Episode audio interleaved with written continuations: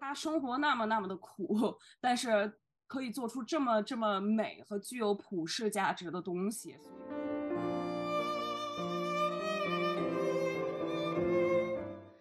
肯定会，你自己本身的一个 identity，它会永远是有一个 trigger，它永远会作用在你去如何看待对方。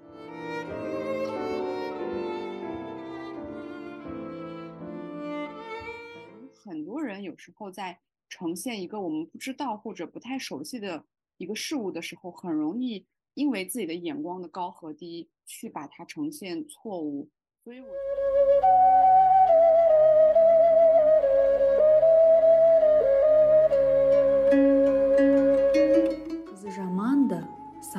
ториды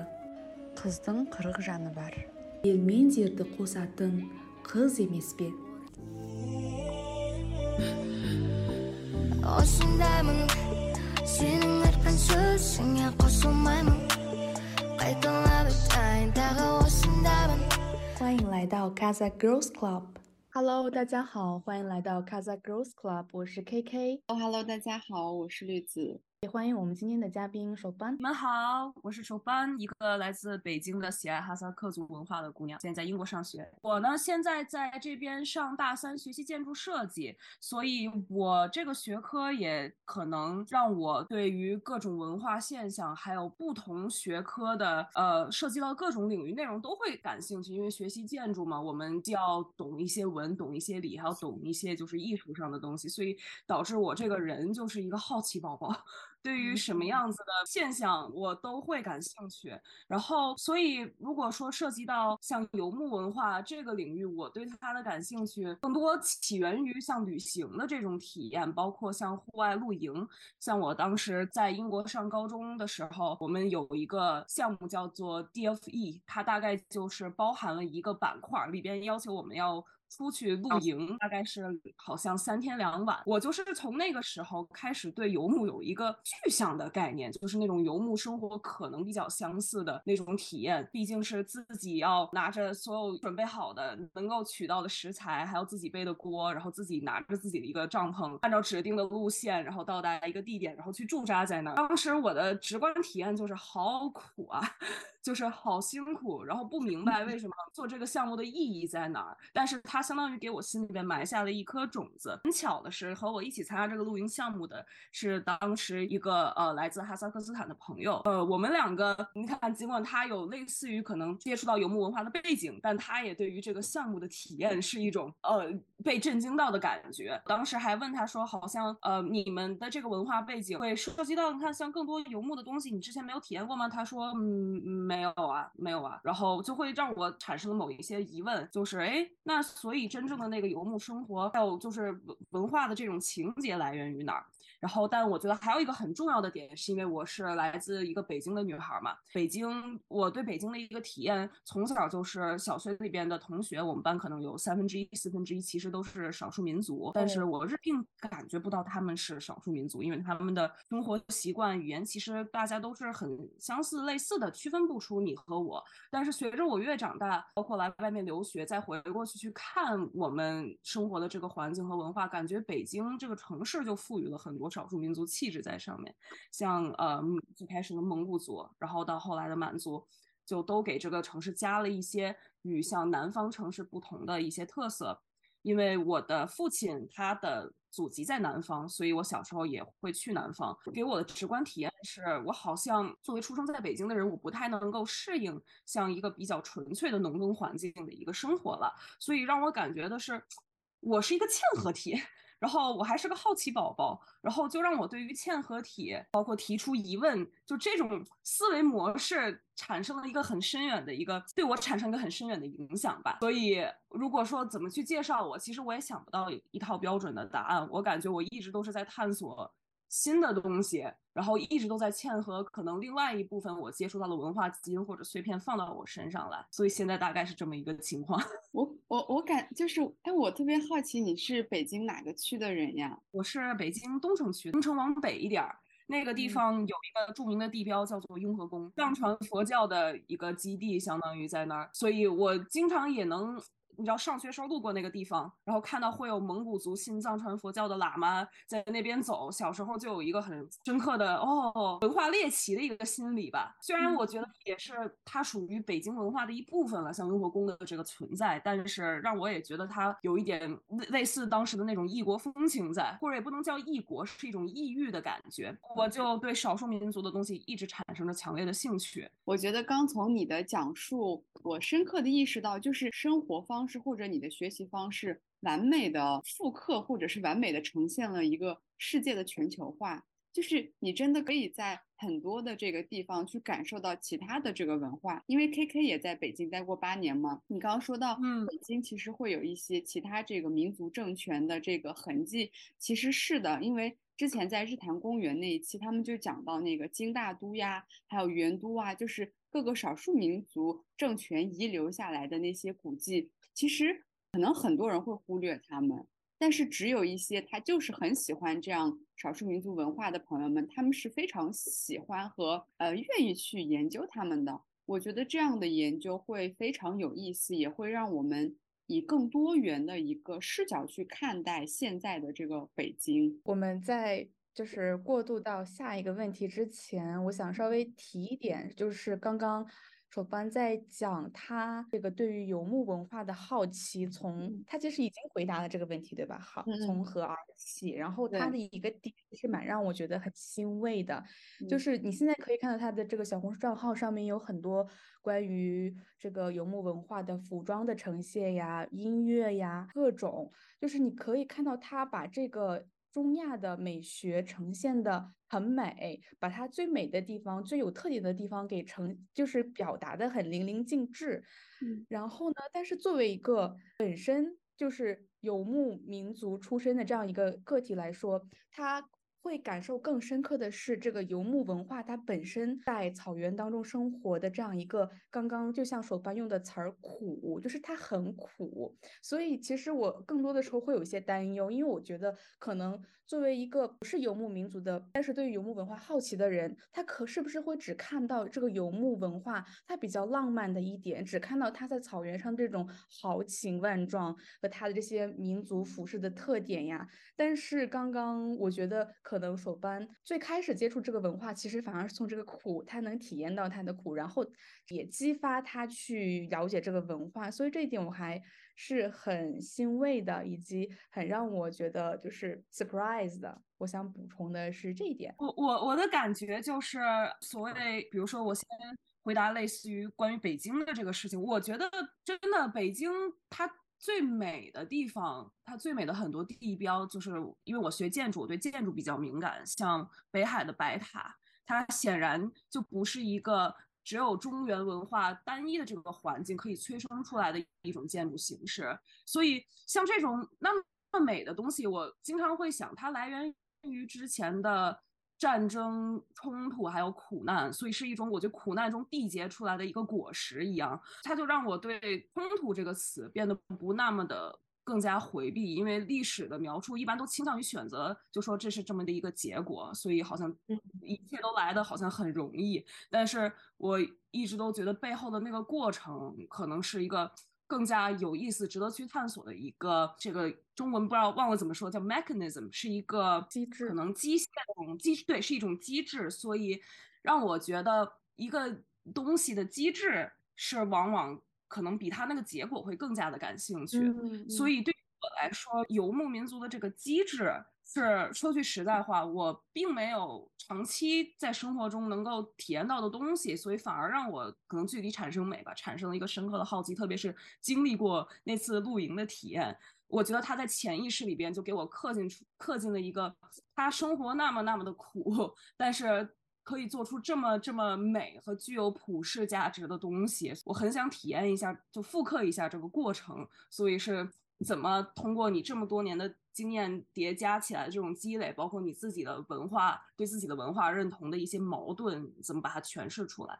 通过一种语言，所以我就把类似于游牧机制当成一个自我的语言来自我表达自己。嗯。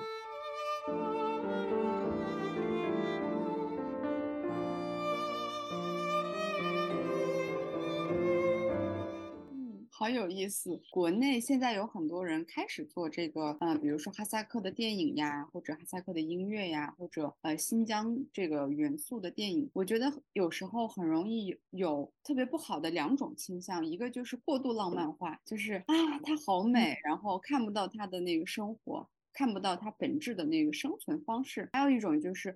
嗯，他们好像就是挺落后的，然后展现他们的苦，分展现他们的就是苦的一面，好像他们就是苦哈哈的。我觉得这两者其实都不是一个非常正确或者呃比较真实的一个呈现状态。我们很多人有时候在呈现一个我们不知道或者不太熟悉的一个事物的时候，很容易。因为自己的眼光的高和低，去把它呈现错误。反正我最近就是老在做有关于这个跟哈萨克有关的这个影视或者一些东西的时候，我就觉得真的要想做出好东西，是要以平视的角度，以人跟人的那种非常近的，以心和心的距离去去感受这个文化的话，我觉得就是能感受到其他，就算你跟他有一点距离，但是你还是能感受到他这个文化很有魅力的地方。那接下来。进入到下一个问题，就是因为我觉得对你的照片、对你的这些装扮、你的这种艺术风格，你你说到也是一种语言嘛，也是一种艺术语言。我觉得不需要再赘述说多么多么棒了，因为真的很多人都喜欢。那想问一下，就是你在去做，当然你也不只做哈萨克族嘛，我看到也有苗族，也有维吾尔族，就是你在去复刻呃这些少数民族的服装艺术。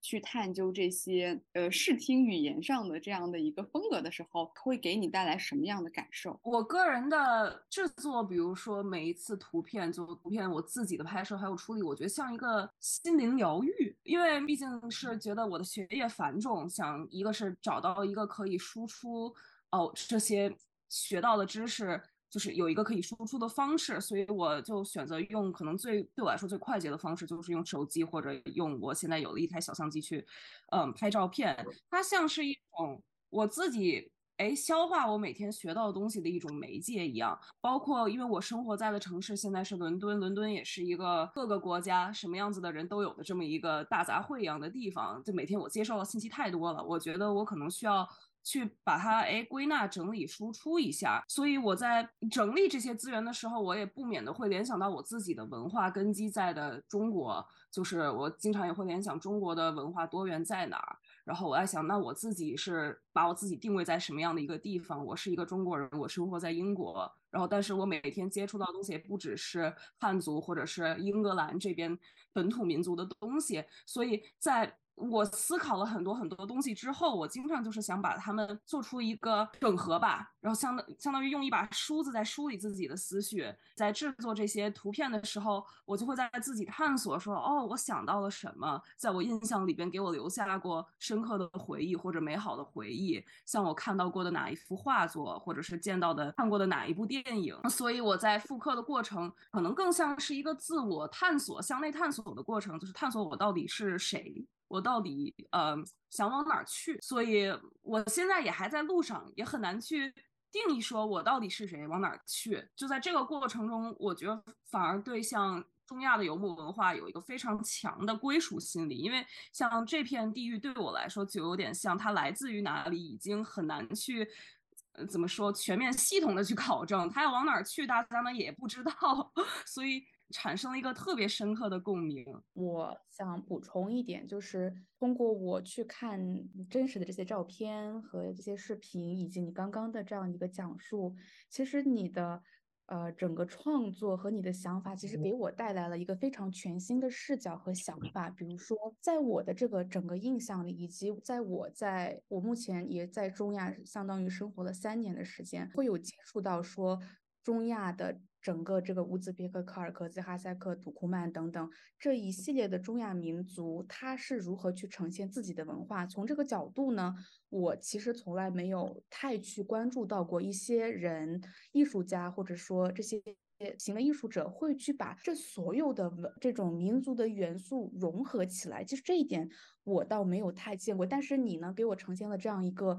呃想法，就是。从你的这个服装搭配，我可以看到说你穿了一个艾特莱斯，然后再加一个哈萨克的这种塔克亚，就这种我真的从来没有见过，而且真的放在这个中亚的语境当中，他们本地人的整个话语的当中的话，其实嗯，不见得说他们会这么做，以及不见得说他们也愿意这么做，反而呢，他们更想要去把这个边界感树立起来。哈萨克就是哈萨克，那塔克亚就是哈萨克的。然后我乌兹别克，那我的这个长袍上面有这种类似啊，类似于艾特莱斯这种花纹的大长袍这种。所以在我的印象当中，这一系列的文化的元素是分割开来的，各自代表自己的民族文化，各自有传承着它这个民族元素。它所承载的一个历史的文化的意义，但是你能够就是作为一个第三方去看到它的美丽，然后把它给这种 struct 从 restructure，所以就我我觉得很有意思，以及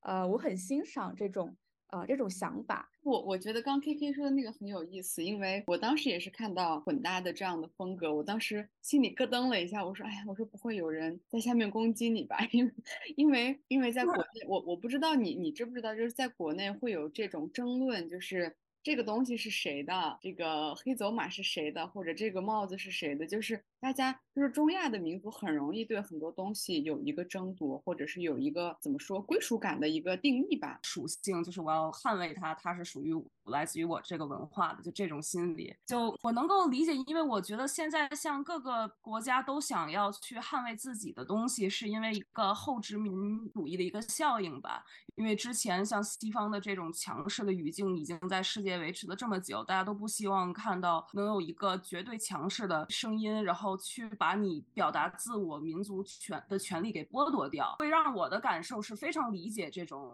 这种体验，因为我本人也不喜欢有一个绝对统一的标准来定义所有的东西。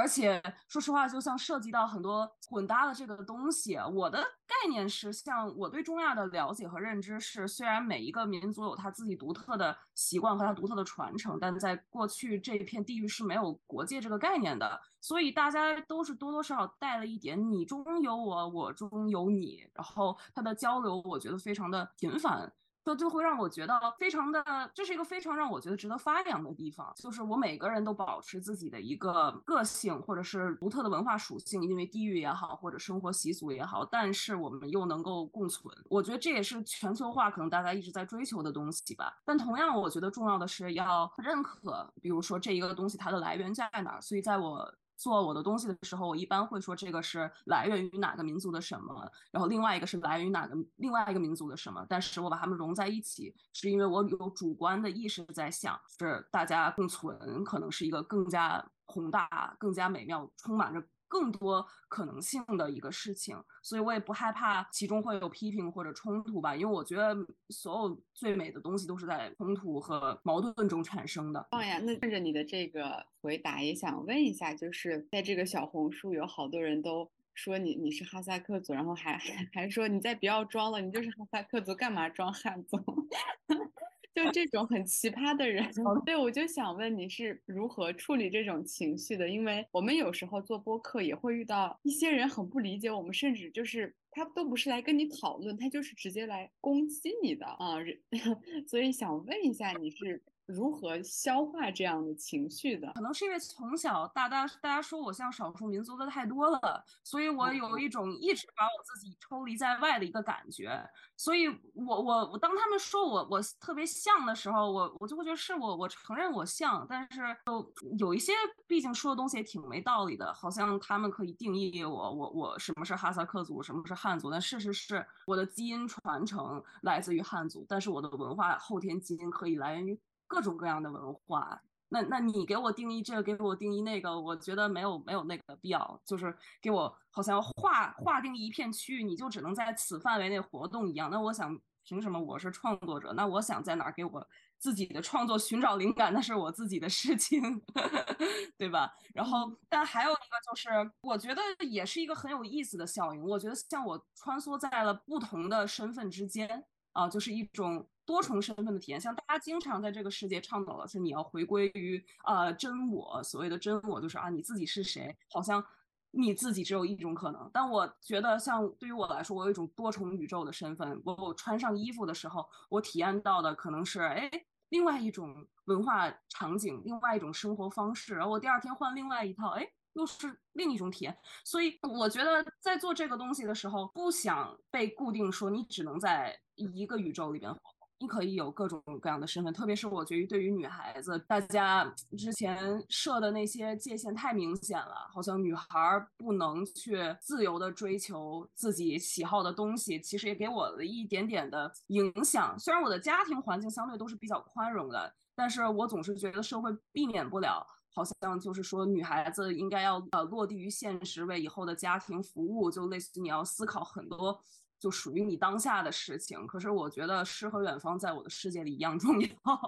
因为它是一个呃燃烧的引擎吧。就是我总是用梦想来驱动自己的实际行动，所以我总是能发现是我直观体验到的多重身份驱动到我到了现在的这个位置，选择了这样的学科，包括以后想做的事业，选择呃一种多元设计的。这种事业道路，我感觉是自我评价，学会了自我欣赏自己，然后自己给予自己肯定，因为我也不需要别人来给我太多的肯定，然后来因此提升自我价值，所以我觉得自己相信自己是最重要的。哎，真好，我我我刚听你说完，我觉得就是自己欣赏自己，然后对自己就是建立一个自己的价值体系是非常有必要的。但是我觉得至少在我就是在国内的话会比较难，就是。大家还是会以单一的审美和一些东西来来规定，呃，然后我用一句话来总结一下刚你说的，然后其实刚我我我觉得 K K 还有你，我们三个其实都讨论到游牧嘛，然后我就想用德勒兹的一个话，他说到这个游牧式的思维就是一种反总体化、呃解结构、异质化、多样性、破层级游走的思维，我觉得。就是这样的一些东西肯定是吸引你的，因为这个跟创作我觉得非常的搭，它非常的有生命力。我觉得游牧文化真的是被低估了，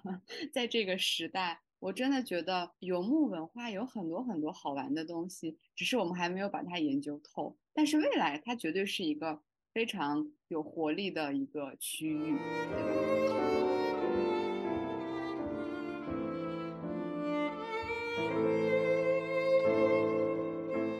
一个很小的回应，对刚刚绿子提到这个，可能大家有低估游牧文化，呃，这一个点，世界吧的这种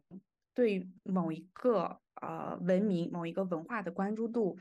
就像我们之前讲过的，经济就会决定很多，你到底你会去关注谁，主动去关注谁，去去模仿谁，去探索谁的一个历史背景等等。所以，如果去从历史的角度看待这个问题的话，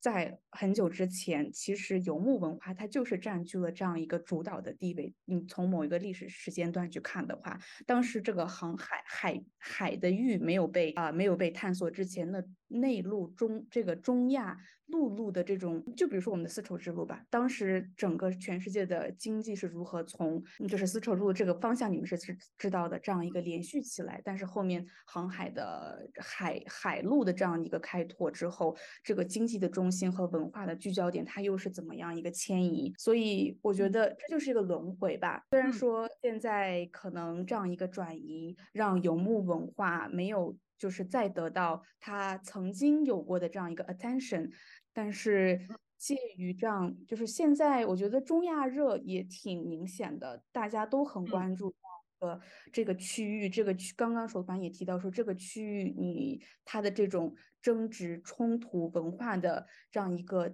交错、交。汇引人，而且他在越来越得到全世界各地的无论是学者呀、艺术家这样一个关注，所以我相信，虽然现在呃可能还在一个大家。又重新把这个 attention 拉回中亚，然后可能会在这个了解的过程当中又有很多的误曲解。比如说前面绿子提到说两个极端的方向，一个觉得它完全把它浪漫化，一个又觉得它太落后了。所以这个地方我想提一个一个文化的概念吧，叫 cultural cultural humility 文化文化谦逊。他就我觉得这个这个文化的概念是值得每一个。从事文化的，无论是编剧呀，还是创作者，需要去铭记在心。当你去做这种跨跨文化的交流创作的时候，一定要把这个你去关呃自我反省这个点要做得很透彻，以及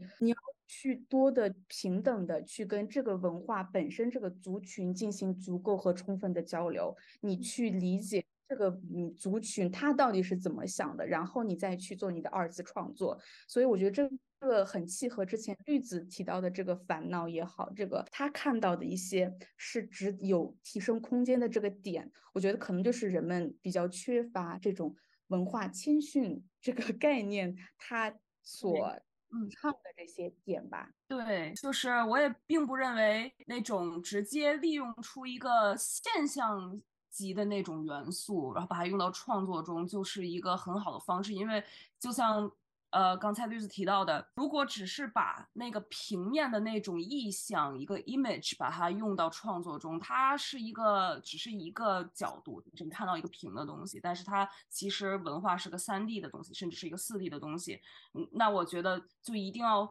把这个纵深的轴加进去，就是不管是你有类似的生活经历，还是。和当地人有足够的交流，我觉得都是在给你看到的一个意向，在增添那个深度。所谓的深度，呃，我觉得它是一个必要的一个东西，因为就是三 D 的东西总是比二 D 的东西要更加的具体，呃，没有那么的抽象。但同时，我又觉得有的时候意象。的一个对于一个文化意象上的好奇也同样的重要，因为我觉得抽象一些的东西、平面化的一些东西，它反而会更加的吸引人，就是它能够让人对这个东西有一个非常直观的初始印象。所以我觉得对于我来说，我对异外国或者异域文化的喜好，也是小时候可能最早能看到的，像新疆的歌舞。或者是个民族大团结的那种 照片，就会让我看到一个很直接的东西。但是我觉得它只能作为一个起点，但它永远不是一个终点应该停留的地方。嗯，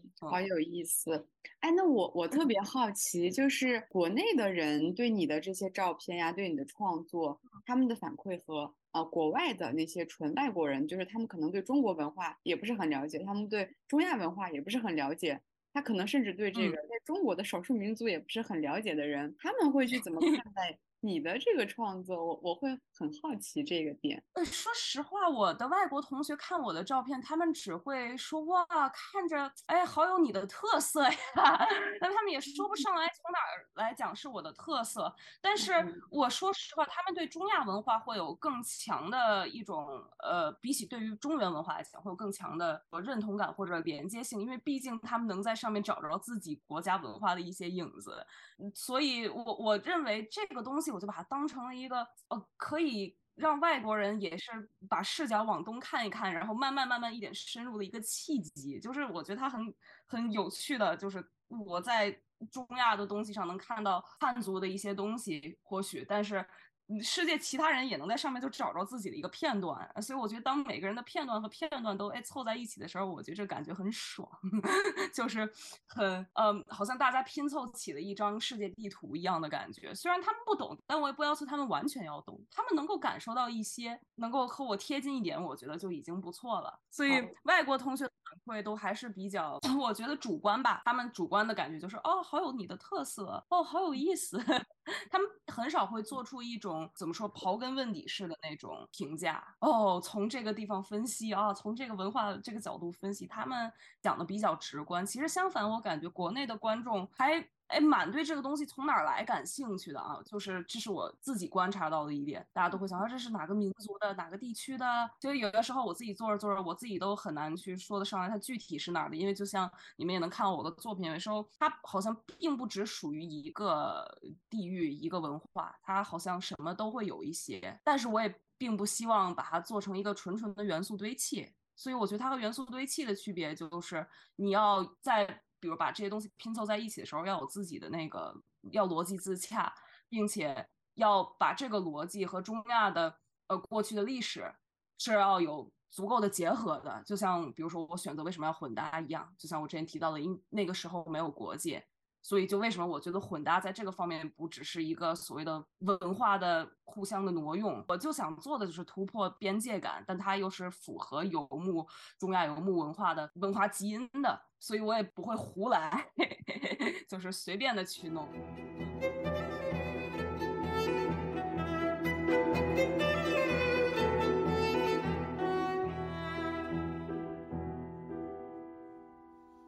对，嗯。那我想起一系列问题，想跟嗯嗯，就比较更更加深入的一些就交流吧，然后可能会有一点点 offensive，我但我并不觉得是这样的，但是我会觉得，就像你刚自己提到说，很多东西你都是要在这样的一个。冲突和 questioning 的过程当中，你才会有更美丽的东西就出现。所以我会觉得，呃，尤其是在小红书，因为我已经把你的这个照片呀、视频分享给了我很多的朋友，我特别想知道他们的第一个反应是什么。呃，不出例外的百分之九十五以上的朋友们都说：“哇，好棒，好喜欢。”如果你不说她是汉族女孩，我真的觉得她是哈萨克。然后我还会把你唱的《贝尔巴拉》那首歌让他们听。我甚至都自己都特别的惊讶，就是你的发音啊，你的你的整个情感的投入，都我觉得是百分之百的。所以说，当我们尤其是在从你的角度，你可能更多的会收到这样的一些 reaction，你这样的 feedback 的时候，我觉得我后面呃接下来要提的一些问题，可能也会让你有多的一些思考吧。呃，当你去穿着一些不同的民族的服饰的时候，你觉得就是为什么你觉得你可以这这么去做，以及在这么去做的时候，你有去咨询过？这个民族群体的意见吗？我想做个例子，就说是因为，这是我朋友给我分享的例子，就是他身边有正在学习乌兹别克语的朋汉族朋友，然后呢，他想把这个汉族朋友想把乌兹别克的诗歌中的非常美的一句话纹到身上，然后作为中国的汉族，他知道就是中国其实也有乌兹别克族，虽然也有乌兹别克这个国家吧。所以他觉得，作为这个主体，天然就有着这种主体叙事和历史中的这种中心性，所以他非常忧虑，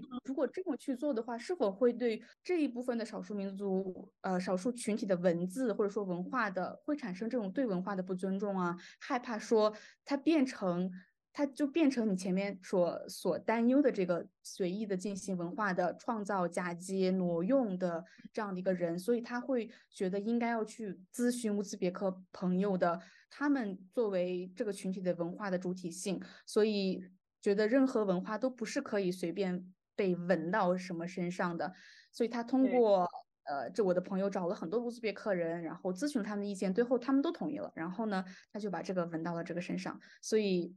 通过这个例子也很想知道你是怎么想的。我个人就说为什么这么做，主要是我把世界现在人类能够发展到这个情况看作了一个整体，就是我不倾向于把每个地域切割过过来看，所以我认为只要任何人在一个这样很有。共同点的文化脉络上，我觉得每个人都可以有就是去呃探索或者表达的那个权利，所以在这点上我的顾虑不是很多，可能也是因为我现在处在一个非常多元的城市的缘故，大家也是我今天可以尝试这个国家，明天可以尝试那个国家，然后但是同样我嗯在做一些造型的时候，不是说缺少。咨询，因为我有很，我还是有挺多像从事哈萨克，比如说类似于公益相关的这种朋友。像我在哈萨克斯坦认识一个电影厂的姐姐，她就会去做像帽子啊，包括她之前参与了很多哈萨克斯坦历史题材电影的拍摄。然后，所以我从她那个地方也是汲取到了非常非常多很有益的那种。灵感来源，同时也觉得他想要做的也是，他是一个追追本复原的一个过程嘛，因为他做的是复原型的东西，所以他经常会相反，比如说从中国这边的历史资料里边去取证。就是哎，中国历史上描述的，比如说那段时期的人穿什么？因为在过去很长一段时间，可能游牧民族缺少这种所谓呃纸质的历史记录，所以我觉得从那个时候，大家就有一点，你知道，互相我描述你是什么样，呃，另外一个文明在描述他是什么样，所以它有一段空白在里边。我的想法是，有的时候我也挺想追本溯源一下，想填补填补那个空白，就总是觉得想以一个自我的方式去。诠释那段时期可能是什么样的，但是我也从来没有想把它做成一个特别稳定的，就是说它就是这个样子的。所以为什么我经常做的东西是一个开放型的，就是不想把话说的特别死，或者把形象定义的特别死。我觉得这是我出于对这个文化尊重的一种体现，就是我并不想把它做成一个类似于我是哈萨克族的代言人，就是因为我只是一个旁观者，或者我是一个对他好奇的一个人，也是在探索中，只是在可能。能弥补我自我成长中的一些嗯疑问，所以我并不想把这个话语权完完全全的怎么说呢？就就就是掌握在自己手里。我相反更像是它像我的一个资资料库、资源库，我从里边不断的汲取一些我认为对于我我的世界观、历史观有益的东西。同时，我认为如果我能够。把一个相对边缘化的群体带到一个通过我的方式带到一个主流的视野中，我认为从某种意义上也是我对他的一个尊重。我见到过有些人会疑问说：“那你怎么能够保证你你的想法就是可以代表现在啊这个趋势就应该这样这样做？”我我就想说，就是我从来没有代表过，我只是提供了一个可能性吧。然后，毕竟也不是空穴来风的元素堆砌，它也是我咨询过本民族的朋友，或者是咨询过从事像中亚历史研究的朋友去获得到的信息。因为我个人凭一己之力，并不能做到对历史有非常充分的研究，我只能通过我自己的阅读，树立了自己一个价值观，在自己有限的领域内。就是为这个东西发光发热一把，然后包括其实像话语权这个事情，我有一本书非常启发我，就是 Peter Frankopan 写的那个《丝绸之路》，之前几年都是畅销书，他就是让我从。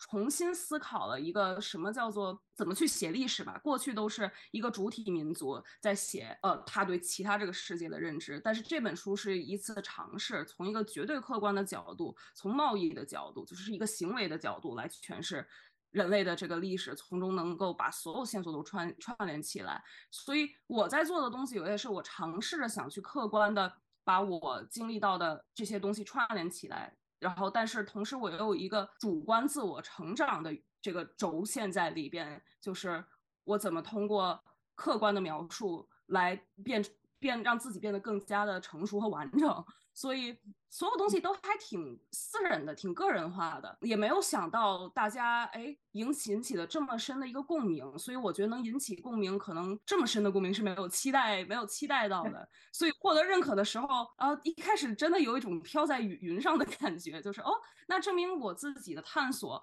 做的还是有深度、有意义的，才会引起这些反馈。因为毕竟我没有在做传统的那么那么传统的东西，但也能够让人看到。呃，哈萨克文化或者中亚游牧文化未来的某种哦可能性在那儿，我觉得我的使命可能就达到了。我每次看到别人就是做这个少数民族文化呀，不管是哈萨克族、藏族啊，或者彝族等等的这样的文化的创新，其实我都会很开心。特别是做哈萨克族的时候，因为我觉得，呃，第一是人就比较少，然后第二个是呈现它的这个空间和舞台还是较边缘的。因为，比如说中中国的文化，或者它就是它比较原始的这样的一个文化，它绝对是在这个中心的舞台去呈现的。而很多少数民族的这个文化，很多东西它就是相对于来说舞台会少一点，然后呃关注度也会少一点。所以每次我看到，不管就是不管是谁或者做了什么样的尝试，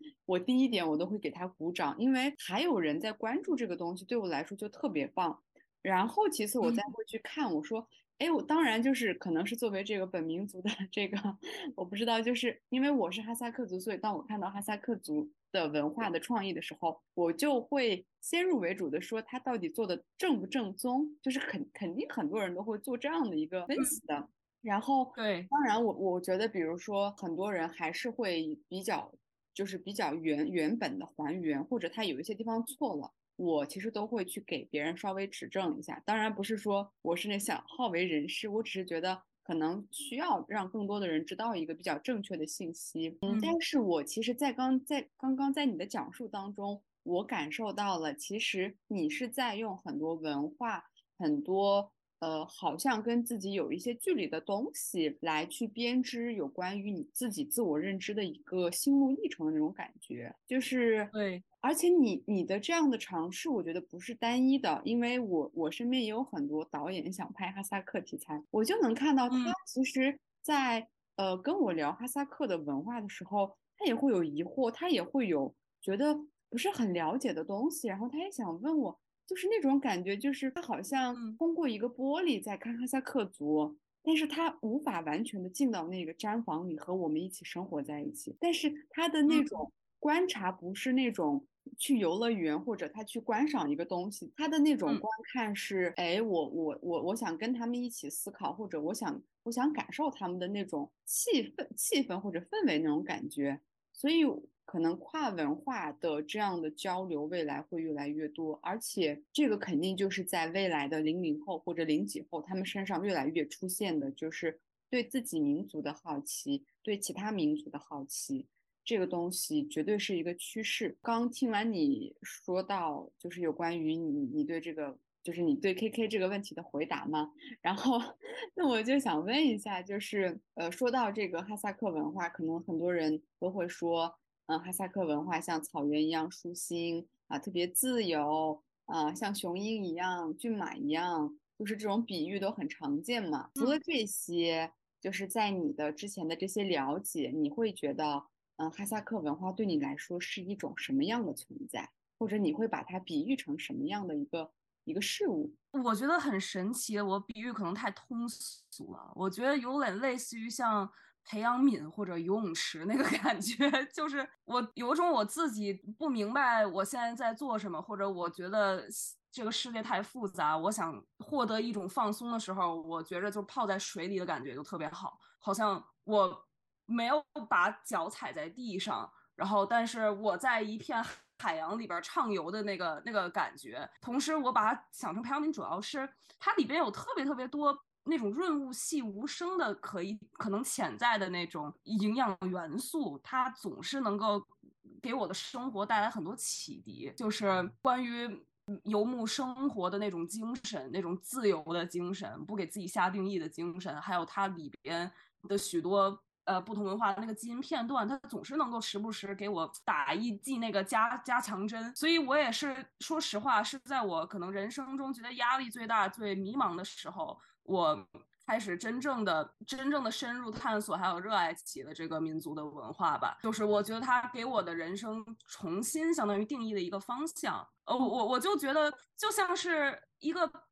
它像是和水很有关系的元素。我虽然知道在草原上看不到大海，但是我觉得它对我来说很像，很像一种，有的时候像一种梦境。但是它不是一个说什么都很浪漫的梦境。我觉得它能够有很多苦难，或者说一些受到的挫折，他都能跟我共鸣。然后同时又有那种，就像你知道元素嘛，化学元素，它有对人体有可能有伤害的，但它也有对人体很有益的，它都。共同存在，但它好像把我托起来了，就是一种把我托在更高维度的可能的一个空间里边。这么形容可能有点抽象，但是它的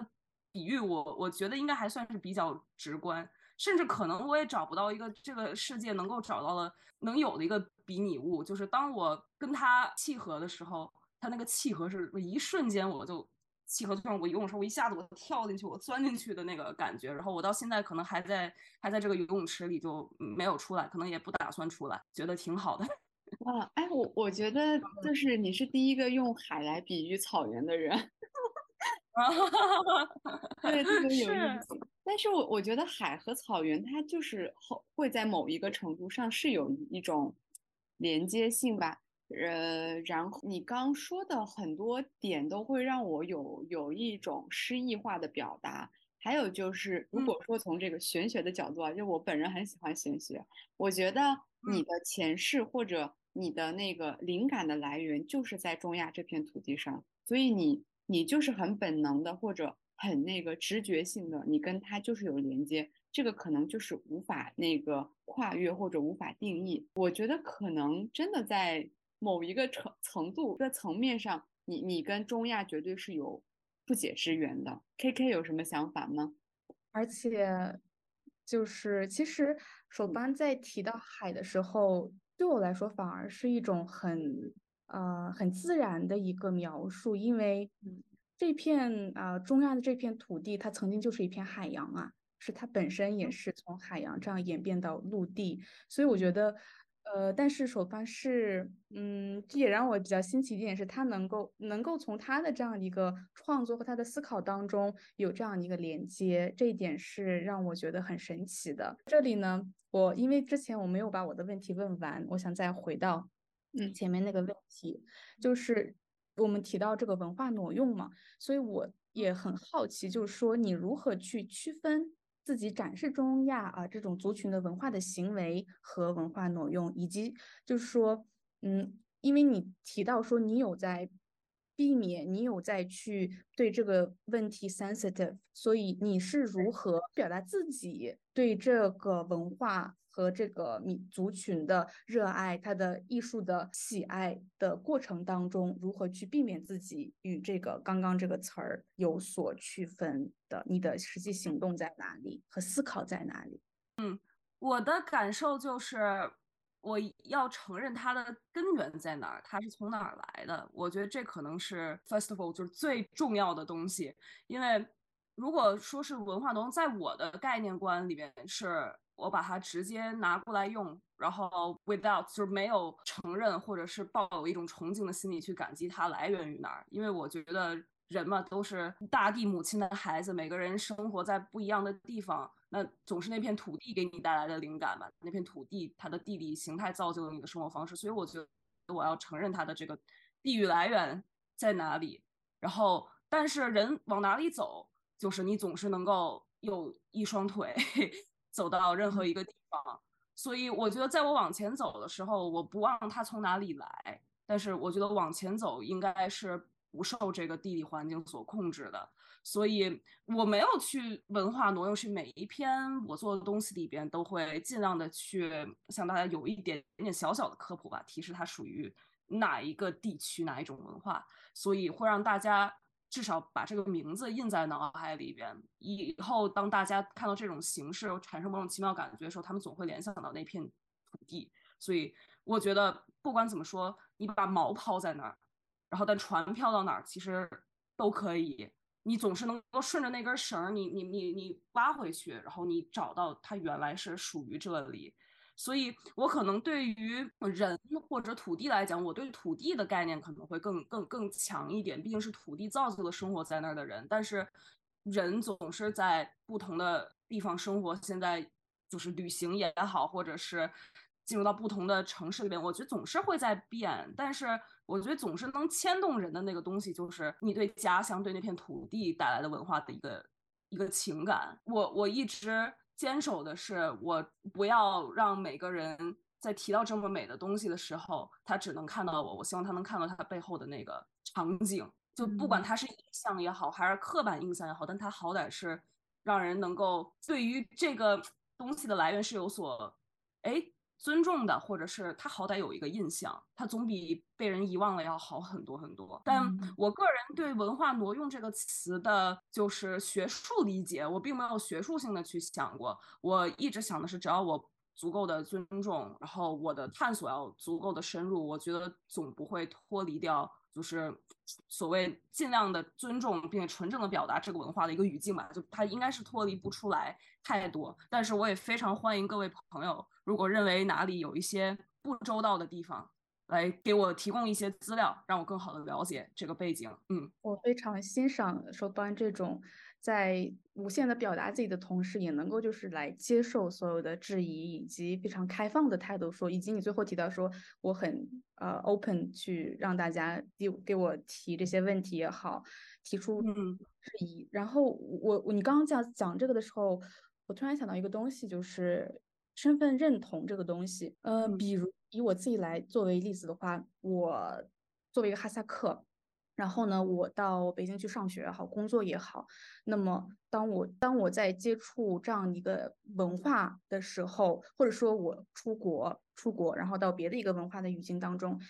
你在融入，或者说你在了解，你在去互动的时候，肯定会你自己本身的一个 identity，它会永远是有一个 trigger，它永远会作用在你去如何看待对方，对吧？你去如何做这样的交流。所以我很好奇，我们之前的采访的呃这个聊天当中一直没有提到你的汉汉族 identity，因为你本身民族对吧？所以我很想知道，当你作为一个出生在中国的汉族。你如何去看待，就是说，在你自己展现哈萨克文化时的你的汉族的这样一个主体性和你的这个 identity？我一直可能可能是因为我觉得新时代的中国，嗯，什么已经和过去的那个老传统啊，它有一个非常强的断层在里边了。但是我同样对于。过去老中国是什么样的，抱有非常强烈的好奇心理。所以我本人因为呃母亲来自于西安，所以我从小在西安待的这个情况下，会对像唐朝的文化自然而然的感兴趣，然后包括对汉朝的文化，然后又恰巧这两种这两个朝代又是那种叫。探索汉族人在探索这个世界，可能哎在不断的交流的这么一个时代，所以我觉得它作为一个起点，它可能定义了我对汉族的一个看法，就是我们永远不只是局限在于九九州这么一片小地方，我们可能和像拥有非常强地域性文化的那种国家，像日本或者韩国不一样，就在于我们向外走了。所以我一直想把汉族定义成一种。可能我们始于农耕文明，但我们永远在尝试跟外边不断交流的这么一个族群，所以我我的体验就是，哎，外来的东西，哦，它进来了，我就觉得，哎，它加入到了我们的生活里，哎，真是个好事儿啊！就比如说像现在的那么多蔬菜带番字的，带什么胡子的，都是以前从外边进来的，但是它，哎，融入到了我们日常的饮食中，那让我们的饮食库。如此的庞大和丰富，世界上任何一个国家的菜肴都不能这么相比拟，所以我觉得好伟大呀！所以就是这是我对于中国或者汉族最骄傲的一个点，就是我们的东西真的很多呀，体量这么庞大。所以我认为汉族的基因在我这边起到的一个作用，就可能就是，嗯，我还是认同我是北京人，我是汉族人，但是，哎，我永远在接受新的东西。我觉得这可能是汉族人应该有的一个样子吧。因为固守一方只会让自己出不去。现在我觉得只有不断的出去，不断的多看，你才拥有可能性。像包括我认为从小受到教育，关于晚清时代的那段历史，给我也留下挺深刻的一个烙印。因为那个时候就是。把自己关在现在能看到的局限的范围内，不去主动的寻求机会去对外交流，才会造成后面如此被动的一个局面。所以我觉得，如果一个民族它要自强，它也首先要从突破这种刻板壁垒开始。所以可能是这种历史观吧，在我身上起到作用会更多。非常有意思。对。今天还有什么？还有一个问题要接着问吗？因为就是你刚刚提到这个，你从历史的角度来讲就很有意思。之前我也想到了，就是这种多元文化在现在在这个语境当中，它会有它会得到多多大的一个重视，以及还有中华民族共同体的这样的一个意识。所以我觉得这些的渊源，其实你是已经有在刚刚一直在叙述。所以，嗯，最后一个问题就是比较。呃，比较好奇，比较好奇，也是从你的回答当中，就是作为一个拥抱多元文化的人，不会觉得自己有多大的一个主体性，也不会把对方的文化看看看成一个客体或者是一个少数，你是很平等的再去再去了解，再去喜爱也好，表达。但是也有一个问题，就是说，也跟之前我讲到的，你无法跟 identity，你无法跟一些东西是割裂的，你无法跟历史是割裂的。所以，当呃人无法去割裂的时候，而且我们也提到说，中国自古以来它就是个多民族国家，就是你无法去否认说汉族在国家当中它一个主体性的这样一个地位，你无法去否认。所以呢，我也很好奇，因为在在这个美国和加拿大，白人作为这样的一个主体民族。呃，他是不可以穿印第安人的服饰的，然后不可以穿这个亚裔传统服饰，然后把自己扮成亚裔，或者，然后想问说，在这种框架下，你是如何去看待呃自己的这个 power 在里面的？就是作为汉族，作为主体性这样一个 power。我觉得这种 power 它的好处就是在于我可能。作为一个主体民族，可能他主动拥有一些诠释这个这个国家应该是怎么运行的一个权利。但很幸运的是，咱们现在是倡导中华民族共同体这个事儿，所以我就是先至少进入到了这个语境里边，他给了我一个机会和窗口，让我至少有这个 initiative 可以去了解外边我们的民族是什么样的。所以我觉得是个很幸运的事情，因为他并没有。倡导说我们一定一定啊，一定非要怎么怎么样，所以我我就觉得他反而在向大家介绍，你看我们其实这么大的国家，有这么多的民族，我觉得这种东西给予我一种所谓的自信，就是那种哦，国家很大。有这么多民族，但我们都是一个国家的。那我那我当我的身份从汉族人上升到中国人的时候，我觉得就有可以去学习或者是尽量的去呃体验别的民族的这么一个权利嘛，对吧？就是大家毕竟生活在一片蓝天之下，但是。我我在诠释上依旧会很小心，因为我我作为一个人的道德准则来讲，我认为人都是肯定生而平等的，大家都活在地球上，都是彼此互相成就到现在今天这个样子的，所以我还是会抱着非常非常平等的姿态，而且是非常真诚的平等的姿态，因为我深信就是能够造就出，比如汉族能有今天，也是过去呃丝绸之路上的贸易造就出来的，所以我。对这种连接抱有非常非常深的尊重。嗯，我个人觉得在这种方面上，呃，作为主体民族，我倒没有太觉得特别特别的主体，我只觉得主体民族给了我一个开始啊，就是给了我这种机会去探索。但是往后怎么怎么做，因为我在国外，我在这儿也是少数民族，相当于我更能够深刻的体会得到，就是说如果别人不主动尊重你的那个感受是什么样子的，所以。己所不欲，勿施于人，对吧？对我刚刚其实 也挺想慢，就是来提到一下，说你现在在国外，我觉得你的经历和你的一些想法，肯定也会影响到你如何再去呃再去做你自己的创作的时候，你会考虑到的一些点。我觉得这一点很重要。非常感谢你的回答，我可以感受到你的真诚。让大家都参与到，都有权利在这个世界去发声吧。我觉得多一些交流，多一些理解。总是能够催生出更好的东西，就像北海的白塔那样的建筑一样。嗯，说班，非常感谢你。好的，谢谢。好的，好的，拜拜，拜拜。可能马上就要断了。对，等他自己断了。那非常感谢。